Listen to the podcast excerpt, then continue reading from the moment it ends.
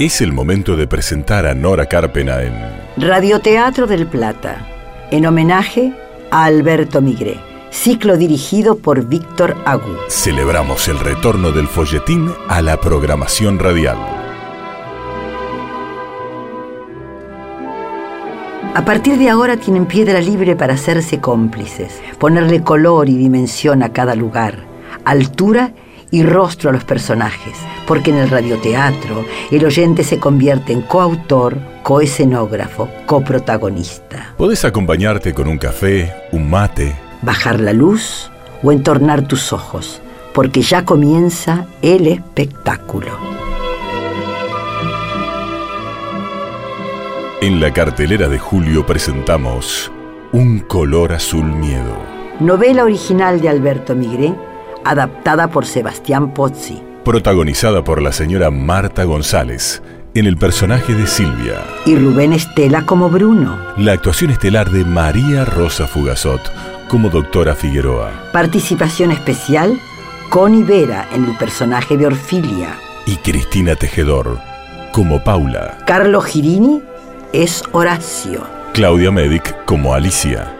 En el personaje de Luisa, Luciana Ulrich. Como Rotondaro, Sebastián Pozzi. El debut radioteatral de Milagro Figueiras, como Sol. En los relatos, Carlos Romero Franco. Efectos en sala, Sebastián Pozzi. Operación técnica, Camacho. Editor, Héctor Bucci. Y Silvia Purita. Producción ejecutiva, Lorena Bredeston. Locución, Gabriel Galar. Nuestro agradecimiento al Complejo Teatral Regina. Leitmotiv, Piqui Taboada. Musicalización y dirección, Víctor Agú.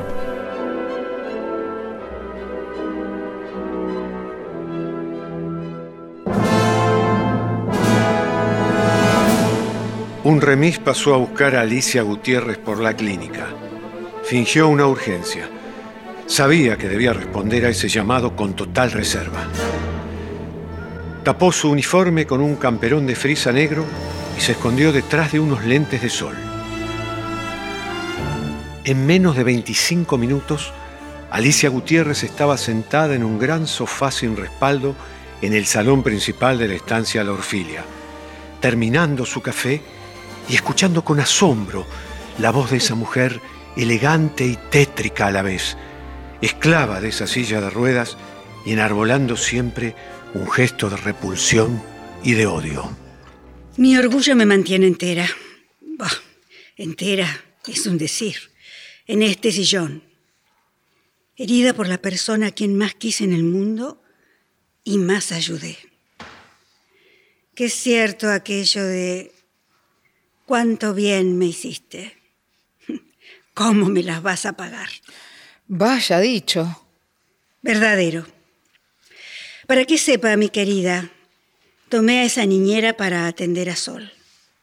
Al día siguiente mi marido se escapaba con ella, siendo ahora la burla de todo San Román y Coronel Nazarre. Me cambió por una cualquiera, ni hablar del escándalo por la sospechosa muerte de su marido. Estamos en la boca de todo el mundo.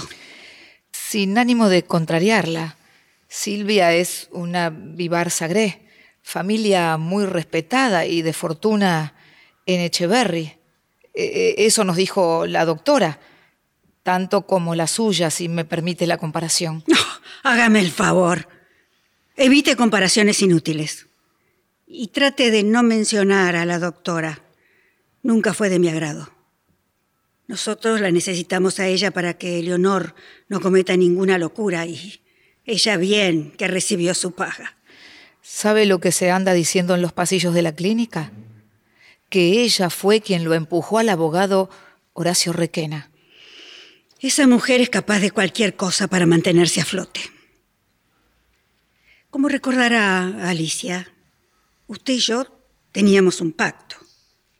Su hermano no iría preso y usted me brindaría información constante de lo que sucediera en la clínica con Leonor. Sí, claro que lo recuerdo.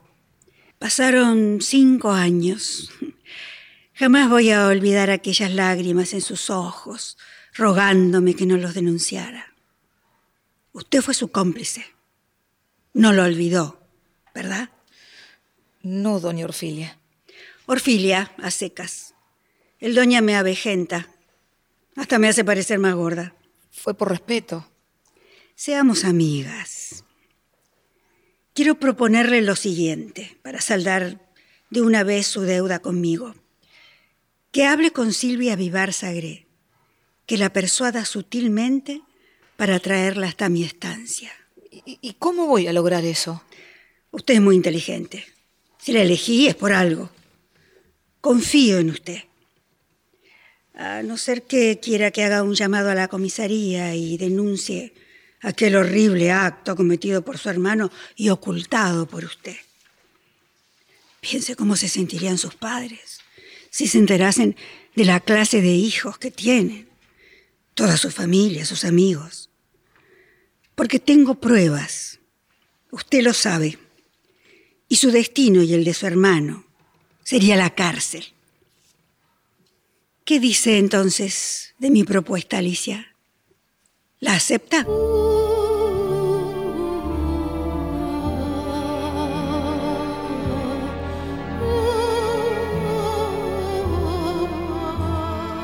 ¡Ay! Quieta. Ay, cómo arde esta compresas. Hoy amaneciste mucho mejor. Ay, son una tortura. No sea quejosa. Primero arde. Ay, después pica. Ay, Dios, ay, me arrancaría la cara a pedazos. Sería una torpeza, cuidadito. Estás mucho menos hinchada. El derrame de los ojos más atenuado, los labios casi normales. Hasta la herida del mentón dejó de sangrar. En una semana no te acordás más de esto. Yo de esto no me olvido en mi vida, Luisa. Naciste de nuevo. Celébralo. No. Todo otra vez de vuelta. Ni loca quisiera pasar por tanto. Pero por lo de Boero sí, ¿eh? Ni lo digas. Lengua viperina. Echaría a perder mi amistad con Silvia. Boero. ¿Puedo? Oh, justo ahora que estoy toda descompaginada. Al espejo. Con mirarte no remedias nada. ¿Cómo tengo el pelo? Un nido de carancho. No te muerdas la lengua. Te vas a envenenar. Pase. Permiso. Pase. Ya terminé de curarla. En un ratito le traigo el desayuno. Yo. Puedo ir yo, Luisa, hasta el comedor. Como diga. Hasta luego.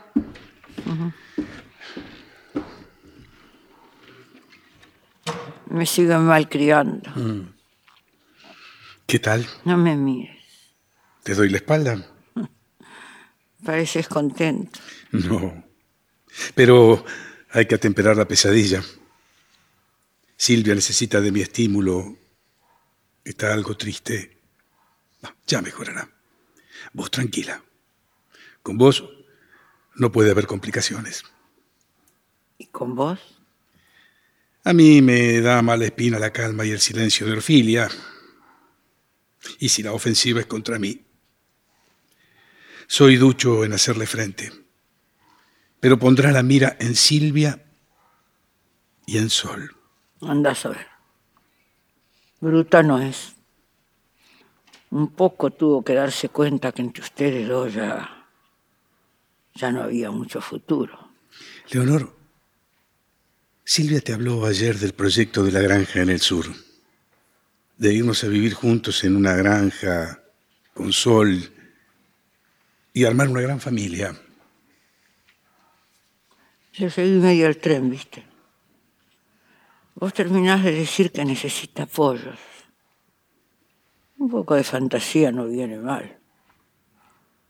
Los tres sabemos que la vida juntos no puede ser. Me- Donde dos se quieren, tres son multitud.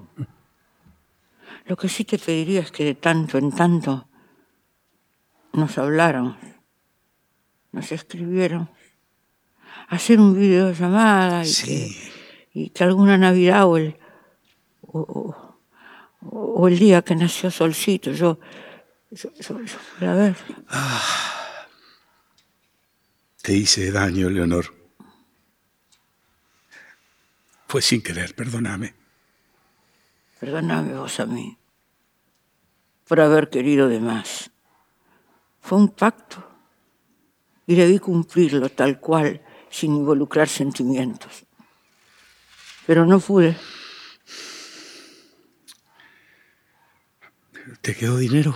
Uf. Lo guardó la Figueroa. Bueno, me tengo que ir a desayunar. Sí, sí, sí, sí. Sí, eh, está bien. Hasta luego. No tan luego, no tan luego. Vayamos tomando distancia. No me malacostumbres. ¿Cómo sos? Un desastre. No. Gracias. ¿Por? Por todo. Y nada. Por alguna caricia que estará siempre en mi piel abrigándome. Por algún beso que alimentó mi alma. Y por levantarme dos centímetros del suelo y permitirme volar bajito. Aunque ahora sea tiempo de aterrizar.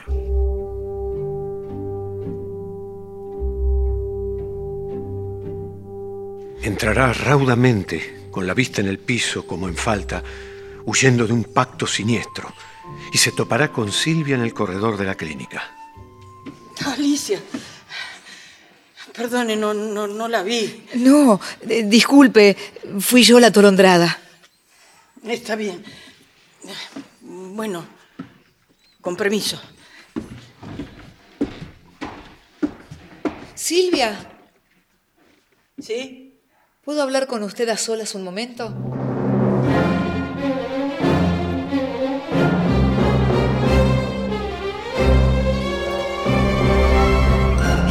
Estúpida no se va a animar. Será mejor que hable con Lesica.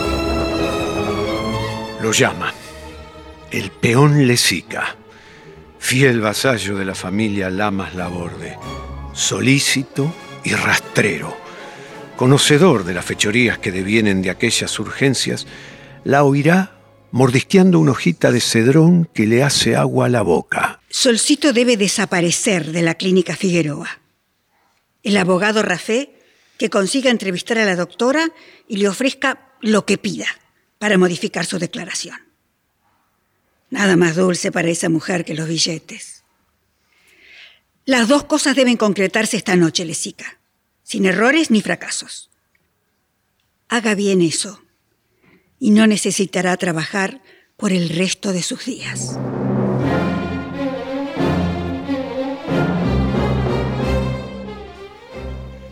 ¿Y bien? ¿Para qué me trajo hasta acá, al jardín, Alicia?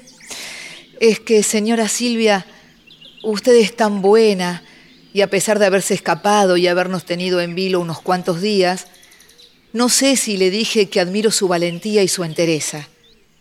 Y que tenía razón. Por eso yo quería decirle ¡Silvia! Bruno. Al fin te encuentro. Hola, Alicia. Hola, bueno, los dejo solos. Después sigo, señora Silvia, con permiso. Qué extraña está Alicia. Hola. Hola. ¿Puedo hacerte una pregunta? Sí, De Orfilia, ¿qué sabes? Silvia, eh, tra- tratemos de no vivir con el fantasma de Orfilia a cuestas. No tuviste con ella una relación cualquiera. Por momento, ¿la extrañas? No, no. Me siento aliviado por no estar cerca de ella. Ahora quiero disfrutar que estamos juntos, que lo nuestro es cierto y, y nos cambió. Solo necesita crecimiento. Si llegamos hasta aquí con todas las contras, ¿cómo no vamos a llegar más lejos? Abrazame. Mi amor, mi amor. Más fuerte, más fuerte. Sí, sí. Te compliqué la existencia. No es así, no, te quiero, te quiero. Y, y- y si te defraudo, demandame por daños y perjuicios. ¿Y si te defraudo yo? No, no, no tendré derecho al pataleo. ¿Por qué? Porque cuando te elegí, leí en tus ojos la advertencia. No se aceptan devoluciones. No. y yo soy muy respetuoso.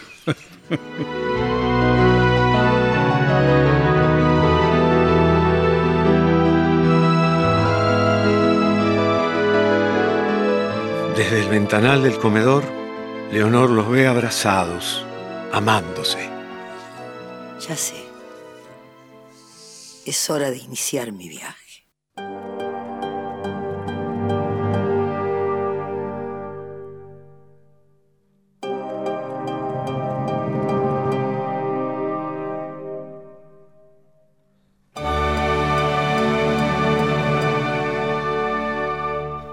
Que no le dijiste nada? No pude, señor Orfilia. ¿Hola? Sí, te escucho. Además, justo llegó Bruno Boero y me taré. Te doy una oportunidad más. De lo contrario, ya sabes las consecuencias. De acuerdo. Prometo que esta vez no le voy a fallar. Más te vale.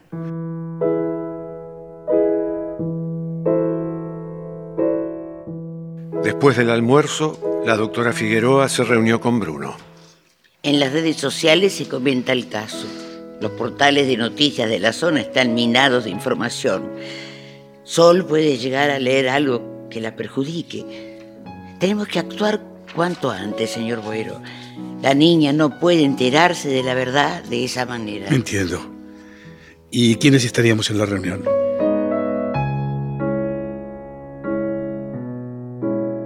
En el despacho principal de la clínica están reunidos Leonor, Bruno y en el medio de ellos Sol.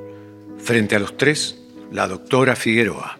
Quiero contarles de la grata sorpresa que me llevé al enterarme de que todos estaban de acuerdo en hacer esta charla para poder conocernos más en profundidad. Sol, ¿cómo estás ahora? ¿Cómo te sentís? Bien. Muchas gracias. Eh, bueno, ¿quieren tomar algo? ¿Un café? ¿Agua? No, gracias. Muchas gracias, por mí está bien. Sol, ¿una gaseosa? Mm, No, gracias. Solo quiero pedirles que intentemos ser lo más respetuosos, sinceros posibles y pensar que esto es solo el principio. Un primer encuentro donde vamos a valorar la comunicación y a escucharnos atentamente lo que cada uno tiene para decir. Y que seguramente habrá más y más encuentros. De acuerdo, doctora. Leonor, Sí, de acuerdo. bien. Bruno, sería importante que comenzara usted. Sí, gracias, doctora. bueno, yo... Sol, estuve pensando mucho desde que nos fuimos de la estancia y quería contarte cómo estaba, cómo me sentía y también contarte, bueno, un poco más acerca de tu vida, de tu historia en estos 12 años y también sobre la historia de tu pasado. ¿Me seguís? Sí, papá. ¿Qué pasó en mi pasado? Cuando venimos a este mundo, todas las niñas y niños que nacen tienen derechos. Uno de ellos es el derecho a la identidad. Es saber quiénes somos realmente. Eso creo que quiere decir la doctora. O sea, de dónde venimos y quiénes son nuestros padres biológicos, si es que se trata de un hijo adoptivo. Es eso, ¿no? Sí, sí, Leonor. Ah, sí. En las clases de ESI del colegio, una vez hablamos de las diferentes familias que puede haber. Pero, ¿qué pasa? ¿Soy adoptada? No, no, hija, no. No, de lo que queremos hablar es de tu identidad. Es como esos superhéroes que tienen una doble identidad, que son uno y después son otro, y todo al mismo tiempo. Esta chica sí que es una luz. Como vos, Sol, hay miles de otros casos iguales. Todos los niños y niñas tienen derecho a poseer una identidad oficial, es decir, a tener un nombre, un apellido, una nacionalidad y a conocer la identidad de sus progenitores. Progenitores. ¿Qué es eso? A veces un hijo o una hija nace del vientre de una mujer, pero tiene otros padres que no fueron los que la gestaron. Por ejemplo, eh, Como Orfilia y yo queríamos formar una familia y ella estaba imposibilitada de tener un bebé, decidimos juntos tener nuestra propia hija. Como tu madre no podía concebir, fue que resolvimos buscar una señora que ofrezca la posibilidad de, de darnos un hijo. Entonces, ¿ustedes alquilaron un vientre? Como los conocía mucho a tus papás y veía todo ese amor que se tenían, y viendo que estaban tristes porque no podían tener un bebé, les ofrecí mi panza. O sea, mi nave espacial. Para que puedan tener un bebé.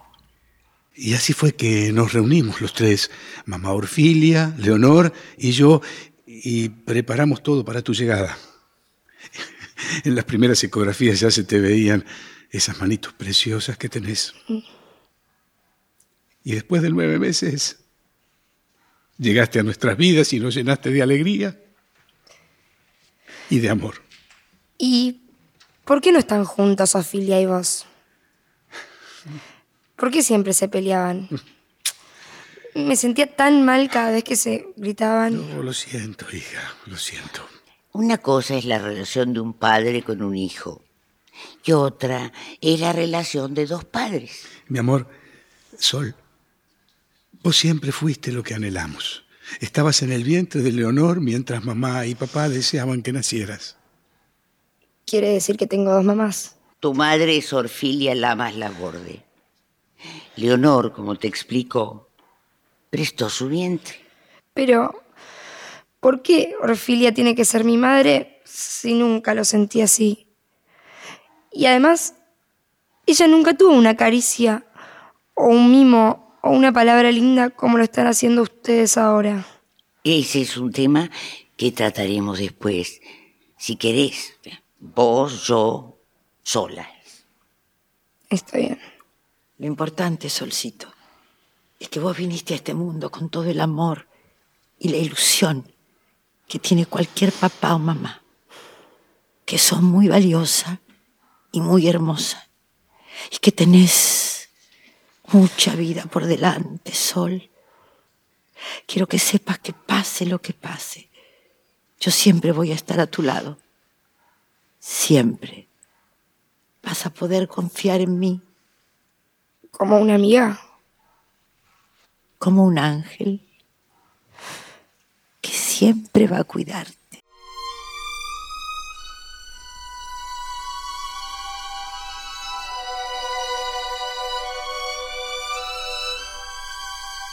Al fin, ¿dónde te habías metido? Hace horas que te estaba buscando. Necesitas salir de urgencia. Ay, me tuve que hacer cargo de todo yo sola porque la enfermera suplente hoy tampoco vino.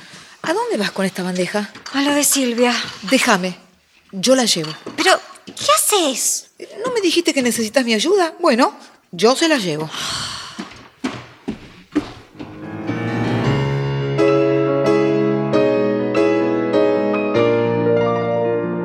Alicia entró a la habitación de Silvia y le dejó su taza con té de manzanilla sobre el escritorio donde estaba hojeando unas revistas de arte y pintura.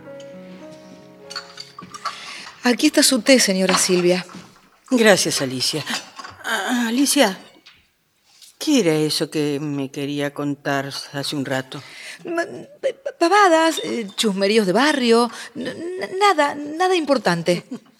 Sí, supongo que todos allá deben estar para bienes con esta historia de Bruno, Leonor y mía. No es tanto eso, sino lo que ya comienza a circular. ¿Y qué es lo que dicen sobre mí? ¿Qué otros inventos tienen esas cotorras? Me trataron de mentirosa, de loca, de robamaridos, hasta de asesina. ¿Qué más van a decir ahora?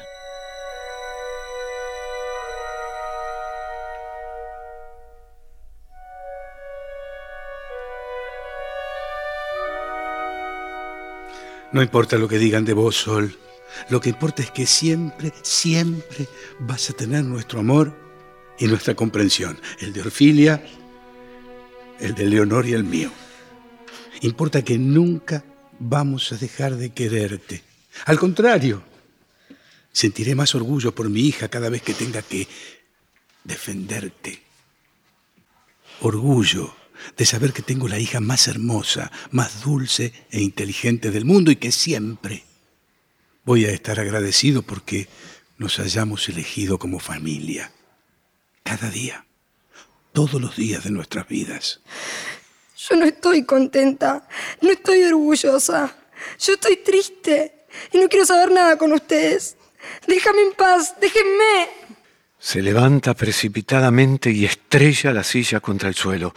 Sale corriendo por el pasillo hasta atravesar el patio y perderse entre los arbustos y árboles de la clínica Figueroa.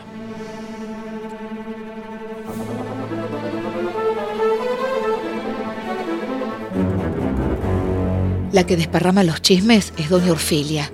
Esa arpía no va a parar hasta que usted no la frene. Tenés razón, Alicia. Es hora de que tome yo misma las decisiones. De que enfrente de una vez y para siempre a esa mujer que no cesará de hostigarnos hasta el cansancio. ¿Pero qué va a hacer? Hablar con ella. No me va a poder. Orfilia Lamas Laborde va a oírme.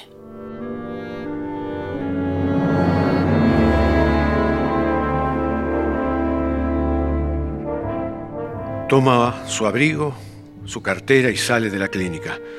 Un remisero la lleva hasta la estancia La Orfilia. Bruno, desesperado, busca por toda la clínica a su hija. ¿La encontró? No. Ah, pero no, no debió haber ido muy lejos. Es mi culpa. No debía aceptar esta charla. No debía aceptarla. No se vaya, Leonor. ¡Leonor! Ay, ¿qué vamos a hacer? ¿Y si le pasa algo malo? Jamás voy a perdonármelo. Cálmese, Boero. No gana nada poniéndose así. Sol ya aparecerá. Perdón. ¿Qué? El comisario Raggio pregunta por usted. ¿Está acá? Sí, ¿qué hago? ¿Lo dejo pasar? Bueno, después seguimos hablando. Ahora voy a atender al comisario.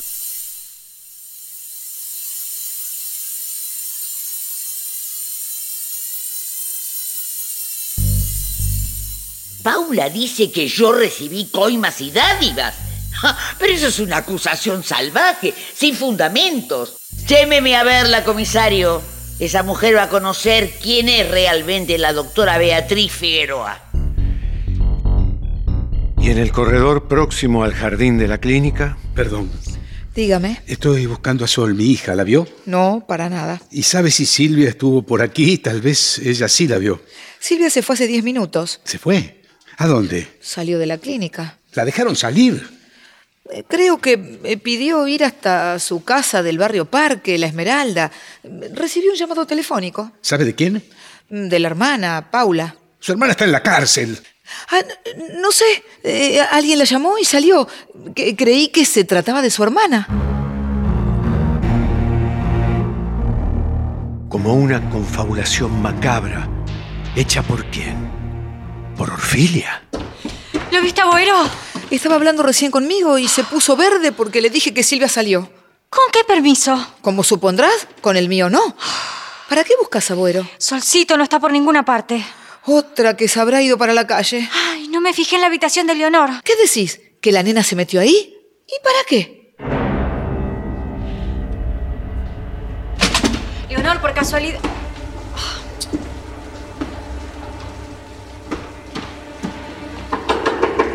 ¿Estás en el baño, Leonor? Leonor, ¿me escuchás?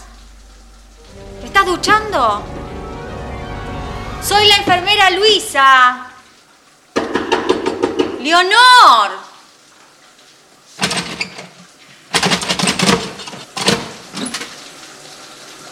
Contestame, mujer. ¿No que?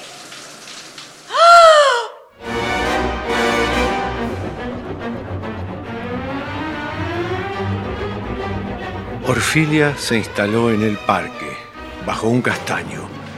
Sus manos pacientes, fuertes, traspasaban la tela en el bastidor bordando una carpeta.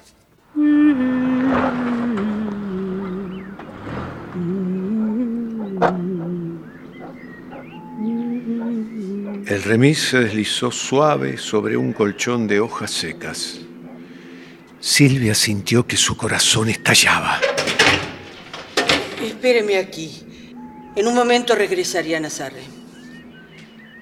La voz no le permitió alcanzar la casa principal. Estoy aquí, si es que me busca.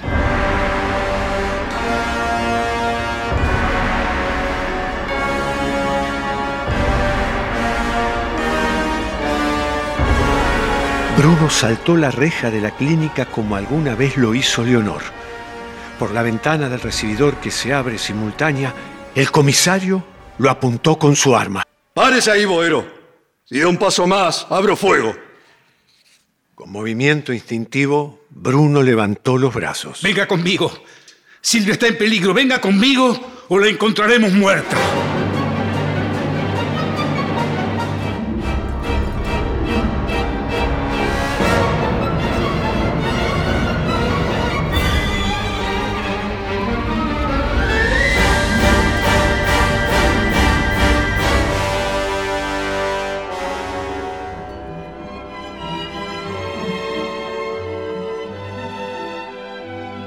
Si los ayudamos a imaginar, Si conseguimos que recuperen la costumbre de escuchar ficción, terminan de ver un color, azul miedo. de Alberto Migre, adaptación Sebastián Pozzi. Gracias, Marta González, Rubén Estela, María Rosa Fogazot, Connie Vera, Cristina Tejedor, Carlos Girini, Carlos Romero Franco, Claudia Medic, Luciana Ulrich, Sebastián Pozzi, Milagro Figueiras, Gracias Camacho, Héctor Bucci, Silvia Purita, Piki Tabuada, Gabriel Galar y Lorena Bredeston. Gracias también al Complejo Teatral Regina Gracias, Víctor Agú. y Nora Carpena. Gracias por acompañarnos en Radio del Plata.